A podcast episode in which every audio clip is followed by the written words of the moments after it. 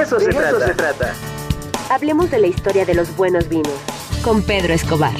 De eso se trata.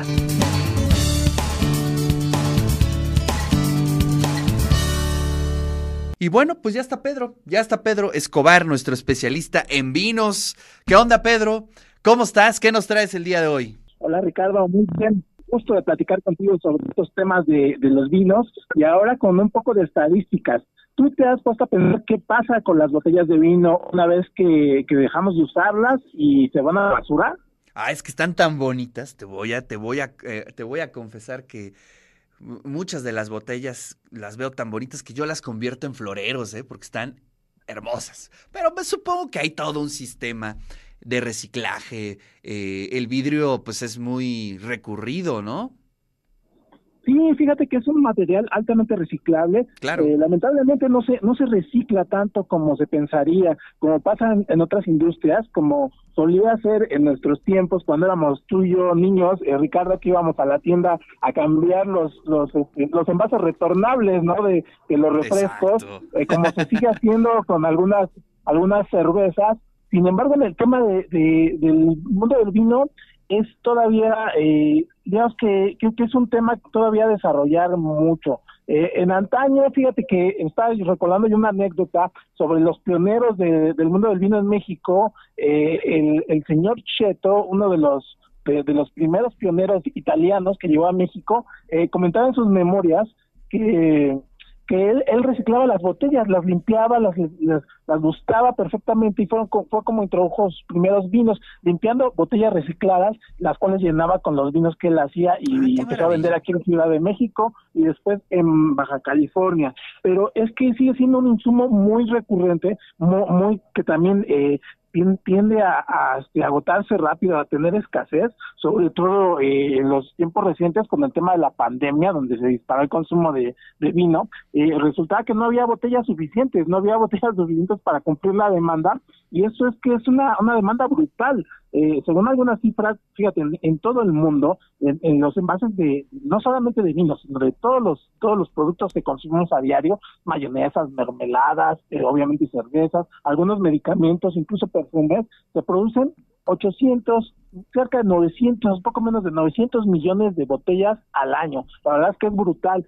Y fíjate que el tema que hoy te traigo es sobre, sobre qué pasa con el vino.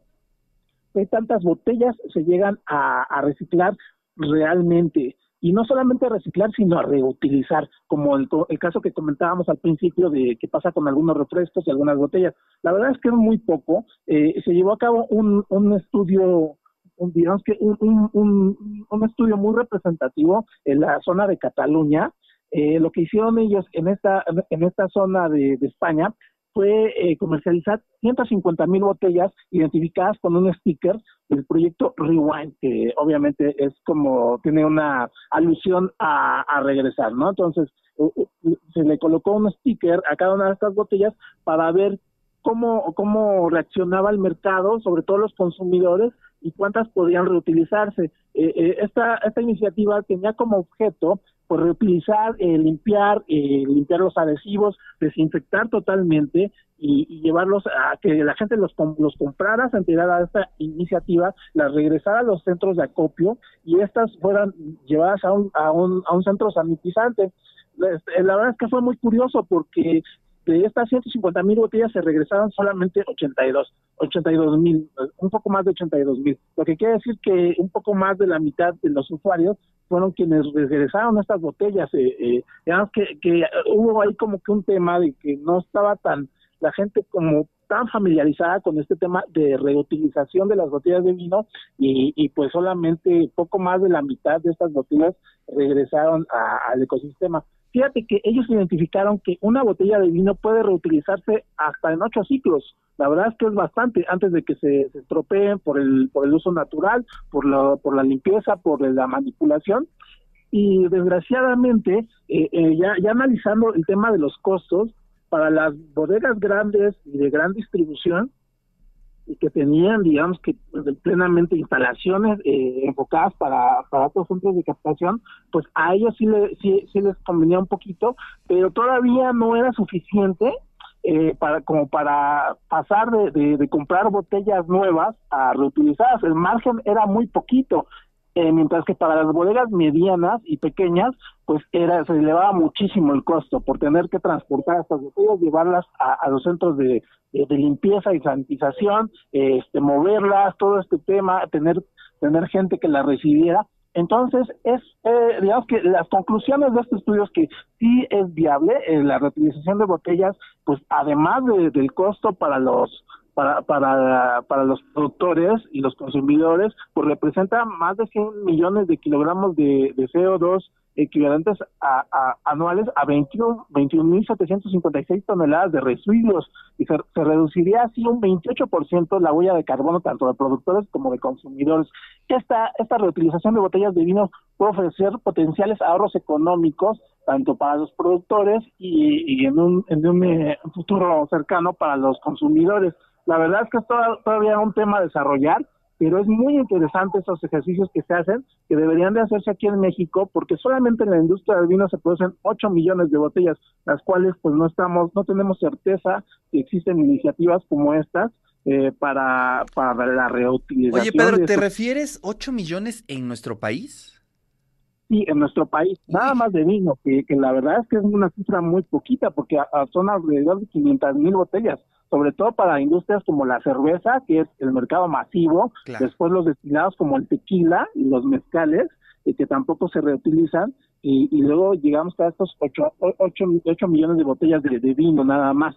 Entonces, eh, realmente es, como un campo de acción, un campo de emprendimiento que puede tener un, este, gran impacto, sobre todo en el impacto ambiental. Imagínate todas estas botellas que estamos están yendo literalmente a la basura y de las cuales no tenemos la certeza si el material se llega a reciclar. Oye, oye, pues este, ahora sí que es un gran campo de oportunidad, ¿no? Es decir, eh, están muy, digamos, eh, enfocadas, ya sabemos dónde están esas botellas, eh, un, negocio que podría interesarle a mucha gente, ¿no? Reciclarlas eh, o reciclar los materiales, creo que sería muy interesante. Y tú dices que no tienes conocimiento de alguna empresa que se dedique en eso específicamente, ¿verdad? No, la verdad es que desconozco. Yo, yo hice mis indagaciones con algunas algunos, algunas personas que están dentro de la industria y, y se quejan de lo mismo, de que resulta ser más caro eh, recogerlas, eh, ah, transportarlas a los centros de sanitización que no existen. Tendría que cada empresa hacerse cargo de su propia área de recuperación de botellas y, y la verdad es que, que pues no existe como a nivel masivo. Yo he, este, he tenido la oportunidad de visitar algunos viñedos, por ejemplo aquí en, en Querétaro, Viñedos La Redonda, sí tiene ahí como que contenedores muy específicos donde ellos mismos recuperan las, las botellas que se consumen en el viñedo. La verdad es que es muy poco lo que se, se recupera, teniendo en consideración todo el canal de retail y de auto, autoservicios y supermercados, todo lo que se vende ahí, pero bueno, al menos es como una un primer paso para esta reutilización de los envases. Eh, eh, también eh, en Estados Unidos me, cuentan que tienen su propia regulación cada estado, entonces englobarlo en, en un esfuerzo masivo pues es muy difícil. Algunos tienen alguna algún beneficio para quienes reutilizan estas botellas tanto para los productores como para los consumidores que les regresan algo así como el importe, como cuando tú llevas tu, tu envase de cerveza y te hacen una, ya que una recuperación de, del costo, ¿no? Pero no existen como esfuerzos masivos para recuperar esas estas botellas de vino que cada año se producen en, pues, en México y alrededor del mundo. Uf, vaya tema, vaya tema, ¿eh? Interesantísimo. Y bueno, pues algo tiene que pasar porque no, no podemos pasar, eh, pasarnos toda la vida, produce y produce envases, ¿no? Este, hay que pensar en el tema del medio ambiente y seguramente habrá alguna alternativa. Pero bueno, qué, qué, qué interesante la columna del, del, día de hoy, Pedro. Muchísimas gracias, te mando un fuerte abrazo. Un abrazo para todos, nos vemos y nos escuchamos la próxima semana. Y para quienes estén interesados en conocer más resultados de este tema, la metodología y digamos que el foco de estudios, lo pueden consultar en rewind.cat, o sea, como Cataluña. Eh, ahí pueden encontrar este, pues este, este estudio tan interesante que realizaron por allá en España. Maravilloso. Pues a ver si nos los puedes compartir para que lo podamos hacer llegar a toda la audiencia